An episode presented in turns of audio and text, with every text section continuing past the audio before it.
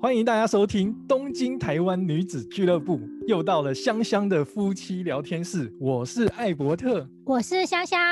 为什么今天是你开场？今天很不一样，因为今天我们想请香香当做受访者。最近因为日本已经进到快进到夏天了，大家知道日本的夏天就是充满着花火的祭典。日本夏天最盛大的事情就是大家会去看花火，所以我们今天想请香香分享之前到长崎九州的长崎参加一个夏日花火的半日游活动。香香可以跟我们讲一下你那一天去了哪里呢？好啊，在日本啊，夏天最令人期待的就是去看花火。然后因为去年其实疫情停办了一整年啊，而且今年好像最大的羽田川的前几天也公布确定取消了，所以我们今天想说来回忆一下以前去的花火。所以我想要来介绍一下我去的这个长崎花火。我去的是长崎港的，所以它其实算是在长崎。规模还蛮大的，有一万多发。哦，那真的算是规模很大哎。对，它大约快要四十几分钟哦，所以其实算是花火那个时间算是蛮长的。你当天是怎么进到这个会场？哦，当天其实因为是个半日游的活动，所以观光协会它其实先带我们去参观了几个长期的一些有有名的景点。结束之后，我们快要到傍晚六七点才进入会场。哎，那你们在长期参观这些观光景点，对，你们会是以怎么样的方式移动呢？哦，因为呃，我们当天有几个台湾人，然后观光协会的人，他就带我们坐长期的路面电车。哦，路面电车啊，我我我，我们移动都是坐路面电车，还蛮方便的。对啊，因为我觉得日本其实很多县市，除了东京、大阪这种比较大型的城市之外，其实蛮多县市都会有这种市区的路面电车，然后这些路面电车其实坐起来都很有感觉。对啊，因为我觉得一个城市里面其实有路面电车的话，就很像有一点旅行的气氛。哎，那你们坐了路面电车之后，你们第一站去了哪里啊？第一站啊，就是一定要去长崎必访的哥拉巴公园。哥拉巴公园啊，可以帮我们介绍一下这个好，它其实，在路面电车下站在大埔天主堂。下这边还算是一个蛮有规模的观光区，所以它其实会经过一条商店街之后，就会接到哥拉巴公园。哎，听到这个名字啊，然后加上你刚刚讲的这个大埔天主堂，就是觉得长崎是不是一个日本算是西化蛮早的一个城市啊？对啊，因为长崎它其实是因为地理位置的关系，说它有一个长崎港。在以前，其实日本有一阵子是锁国的时间，日本有让几个国家可以和日本做贸易，其中就是有葡萄牙跟荷兰。这个长崎是被开放是可以贸易，所以这边其实会有一些就是欧洲的。气氛，记我记得之前读日本历史的时候，就是日本之前锁国的关系，其实。原先日本只开放两个区域，可以跟他们所谓的南蛮做交易。但是呢，后来就是因为天主教传进来的关系，日本的政府呢觉得这些教徒比较没有办法控制，所以他们就更加的锁国。但是即使是这样子，长期还是属于当时原先唯二嘛，后来变成唯一开放的一个地方，也就是造成说，当时很多从西洋来的人，或者是从中国来的经商的人，他们就就以长崎这个为贸易的据点，进入到长崎这边，造成长崎这边比较有洋风的感觉。对，所以这个哥拉巴公园其实就是有一个名为哥拉巴商人他以前住的地方，里面有一些他的别墅，还有一些花园。然后我觉得最特别的是，因为它是在一个山坡上，你到这个花园的时候，其实你是可以俯瞰长崎港。所以，风景非常的漂亮，感觉是白天去也蛮好的。那它可以晚上去吗？呃，因为我们那天是白天去，而且通常这种公园有时候晚上应该是不会开放，或是有特别的日子才会有。它它这个进去会需要门票还是什么啊？是是，它是需要门票。哦，那它有可能真的晚上会不开放的，就是它不是一般我们想象的，就是比如说呃一般的公园啊，景字头公园啊这种，就是你可以自由进出的这种公园。对对，它不是，它是一个算是蛮有规模的一个观光景点，啊，观光观光型的公园这样。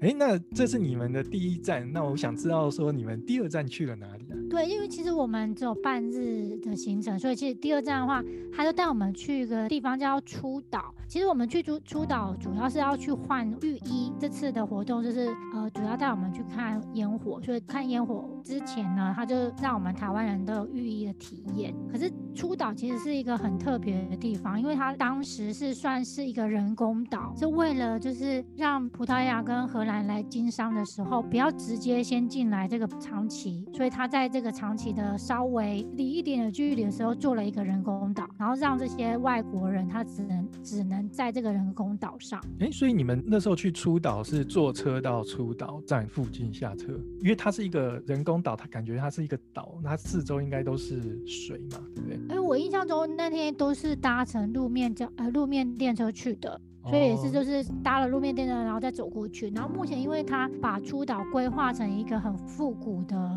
一个小区，所以去的时候你就看一些老房子，然后它会里面会有一些就是有点像是一个文化村的感觉。小型的文化村，它这个老房子是日式还是洋式的老房子啊？是日式的老房子哦，日式的老房子哦，那蛮特别的，因为它其实是跟外国人交易的地方，但是它是一个日式的老房子的文化村这样子。对，它其实就是它的建筑就是日本啊，因为就是外国人来日本嘛，然后只是来往的人是外国人。哦，了解了解。对，所以其实有一点点像是江户时代的一个场景的感觉，就是有点像是呃回到过去这种。对对，就是还可以跟外国人交易锁国时代的那种感觉，这样。对，嗯。那这个蛮有趣的。那刚才你说你们在这里换上浴衣，然后去看花火。我记得我之前有一次是自己一个人去四国看花火。然后那时候我也是看到好多人都换浴衣哦，就是日本当地的日本女生，很多人都会换着浴衣去看花火。这个换浴衣看花火是不是日本看花火的一个蛮常装扮的衣服？对，呃，其实在日本看花火的话，因为大家也希望就是更有夏日的风情，所以很多日本人，尤其是像是年轻的女生的话，他们可能就会大家一起都换上浴衣，一起出去，一起去看花火。所以其实算是很热闹的一个活动。所以你们那时候就是一起换浴衣，然后去花火场所。那你们到了花火场所，花火的会场是怎样的状况？你可以跟我们大概讲一下日本的花火季大概会是怎样的状况？对，因为我们这次是长崎港的花火，所以它其实在港边有蛮大的广场。当天呢，虽然我们大。约六七点到的时候，天还很亮，因为是夏天。呃，那个会场有很多卖店，就有点像是白天的台湾的夜市的感觉，非常热闹，有点像园游会的那种感觉嘛，就是一个一个摊贩一个摊贩这种感觉。对对，嗯，然后很多人在排队，因为大家都要都在排队先买吃的，因为等一下要看花火了。哦，因为我之前参加四国这个花火节，就是这个花火季，其实也是算是四国一个比较小型的花火，然后它位置也比较乡下，但是它跟香香讲的一样，就是它有这个很多摊位，然后你可以花钱去买你喜欢吃的东西。像我的话，我就很喜欢吃，他们有有时候会有那种串烧牛肉，我会觉得很好吃，但是它其实有点贵，它一串大概就是五百六百左右，算是这种摊位来讲的。话比较贵的食物，然后香香，你会喜欢吃什么样的食物？如果在这种花火季的这种摊位上面，呃，我的印象中我还。吃过蛮多不同种类的，因为像有时候，呃，因为跟朋友去嘛，所以有时候就看朋友想要吃什么。我有吃过像什么好吃烧啊，okonomiyaki，就是有点像是呃煎饼类的。对，大部分吃咸食比较多，然后有时候也会吃一些串烧，对，或是除了吃东西之外，我们有时候也会钓水球。哦，钓水球就跟我们台湾在夜市捞虾那种捞金鱼，对对，就是一样的，就游戏活动。对对，嗯，钓水球也蛮好玩的，因为如果你有穿浴衣的话，其实玩完这个钓水球之后，你那个水球你也可以拿着，所以就是蛮适合拍照，或是就是更有参与这些园游会的感觉。之前跟香香一起参加这种祭典，因为日本的祭典不不只是花火祭，它祭很多祭典都会有这种类似这种，有点像是卖店这种，就是让大家可以买点东西啊，参与在里面，就会有那种日式的冰，然后我就就是五颜六色的日式冰，然后那时候我就会跟先生讲说，哎呀，好想吃，好想吃这个冰哦。我觉得参加这种祭典，在于这卖店买吃的啊，或者是玩这些，像刚刚讲的这些小游戏，都是里面。其中一个很棒的一个乐趣，一一种体验。那大家如果有参加祭典，记得就是早点去，然后你可以先去卖店这边走走，可以去买买东西，玩一玩这些呃小游戏，蛮有趣的。但是呢，我想这边我就想请问了，因为像我那时候去看花火季的时候，我去卖店，我其实都很紧张，因为花火季参加的人其实很多，然后那个位置就因为我喜欢拍照嘛，所以那个位置就有点尴尬。就是如果我去我自己去买买东西，我可能回来好的位置都没了。那香香可以跟我们讲一下，你因为你们这一次是参加活动，我们想知道说你们这一次看的这个位置好不好？对，因为我们这次其实是参加活动，所以我们坐的位置是指定席。哦，对，所以只是指定席的话，它其实会有一个就是指定席的人才能进入的进去的一个，它它有门，呃，就是有管制的区域。对对，它有管制，所以你。要到从那个管制的进出口才能进去，所以我们都会有呃一个固定的位置，进去也不能自己选，这其实你的位置是已经固定的。啊，就像车票的那个特级车票的指定席一样，就是你已经对对位了。对，就是你你你的票就是那一个位置，所以所以你你也不能说进去就随便乱选这样子。对，嗯，这次是在长崎港的港边，所以我们那。天坐的位置离海还蛮近的，因为其实它的花火是从海上释放的。然后我们大约是七点多进去的时候，其实天空还蛮亮的哦。可是因为已经没有像白天那么热，所以那个海风还蛮凉爽的。可慢慢的，差不多暗下来是接近八点吧。夏天的花火会在八点才开始，因为这样子才会全部是暗的。那我我再请教一个问题哦，像我之前去看这个花火的时候，我有看到前面有指定席，然后就像你讲的这些指定席呢，比如说我去看的那一场，它前面那个指定席区域是你必须要特别付费买他们这个指定席票，然后你才能进去，但是它都已经有排好椅子。在里面的，但是像我坐的地方就不是指地形，就是当然就是放个地垫啊，然后就坐在地上。那像你们的话呢，你们也是有椅子，让你可以坐在椅子上看吗？对对，我们这次也是有椅子，是像是那种有点折叠椅的那种。哦，那超棒哎，因为这个超舒服哎，因为像我们坐在地上就会比较累一点，然后因为你必须还是蜷在地上嘛，就是会比较累一点。像你们有椅子，哇，那就看花火真的是超舒服的。我觉得这个花火它最特别的是。是它会有搭配花火的音乐，然后我们去的时候呢，那一年它刚好跟福山雅治合作，所以那一年的烟火就是搭配他的歌曲，所以就是让大家觉得这个花火跟其他的地方的花火不一样。你会觉得看这个花火就像看一场秀一样，因为它是音乐跟花火的艺术展现。嗯。那真的是蛮不错的，而且我觉得日本的像像我你看的这个在长崎港的这个花火，那我看的在四国那边也是一个港口的花火，他们都会真的就是从海上，就是他们那个放花火是一艘船，然后他们就是在海上，biu 把那个花火打到天空上，然后你就会觉得哇，这个吹着夏日海风，看着这个一发一发的花火往天空上绽放，真的是超美的。刚刚讲到这个指定席的位置，我也觉得。想想你这一次去真的是超棒的，因为通常指定席，像我看的那一场指定席，应该是要付费。我记得，我看他官网是要付费才能才能去买这个指定，而且还不见得好买，因为这种指定席通常就家族就包走了，不见得好买。那你这一次就算是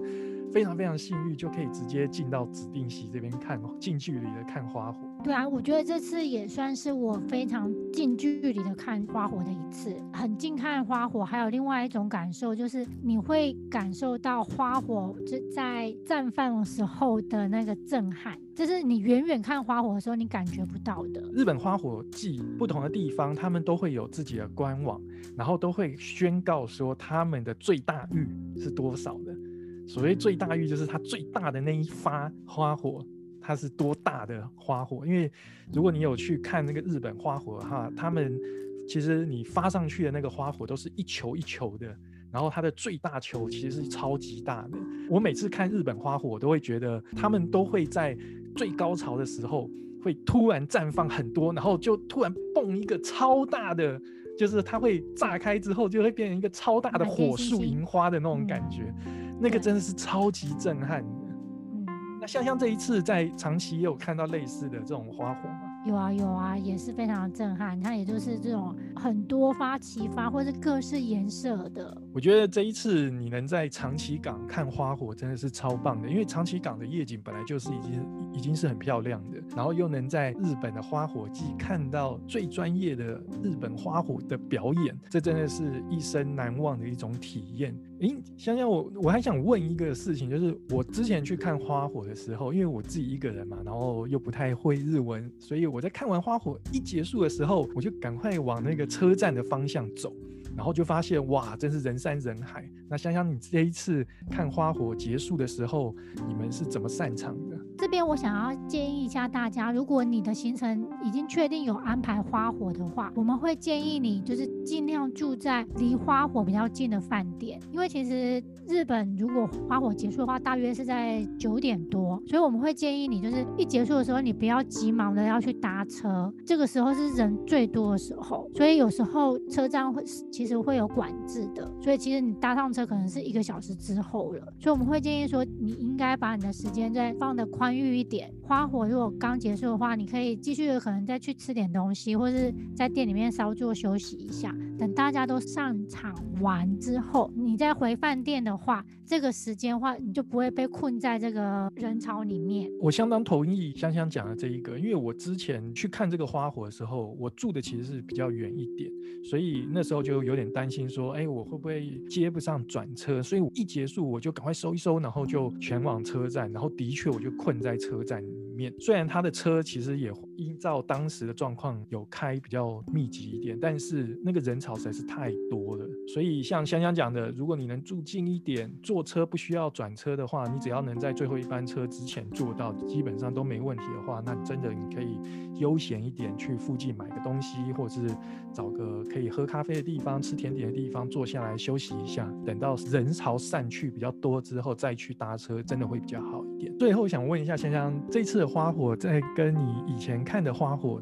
有什么不一样？你可以跟我们分享一下吗？好啊，因为其实我之前看的花火大部分都在东京，所以它是比较城市型的花火，有时候就是会比较拥挤。像这次去的是长崎港，所以它是比较辽阔型的，在海上的。就不会被很多建筑物挡到。我觉得长崎港的花火对我来讲就是是一个非常难忘的经验。所以如果大家下次刚好是在夏季来到日本的话，可以注意一下，就是你去的地方有没有花火节。对，就是因为你可以来日本的同时，顺便体验一下就是日本夏季的花火。今天非常谢谢香香帮我们带来长崎花火季这个这么棒的体验。我们这里是东京台湾女子俱乐部香香的夫妻聊天室，我是艾伯特，我是香香，那我们就下一次再见喽，拜拜，拜拜。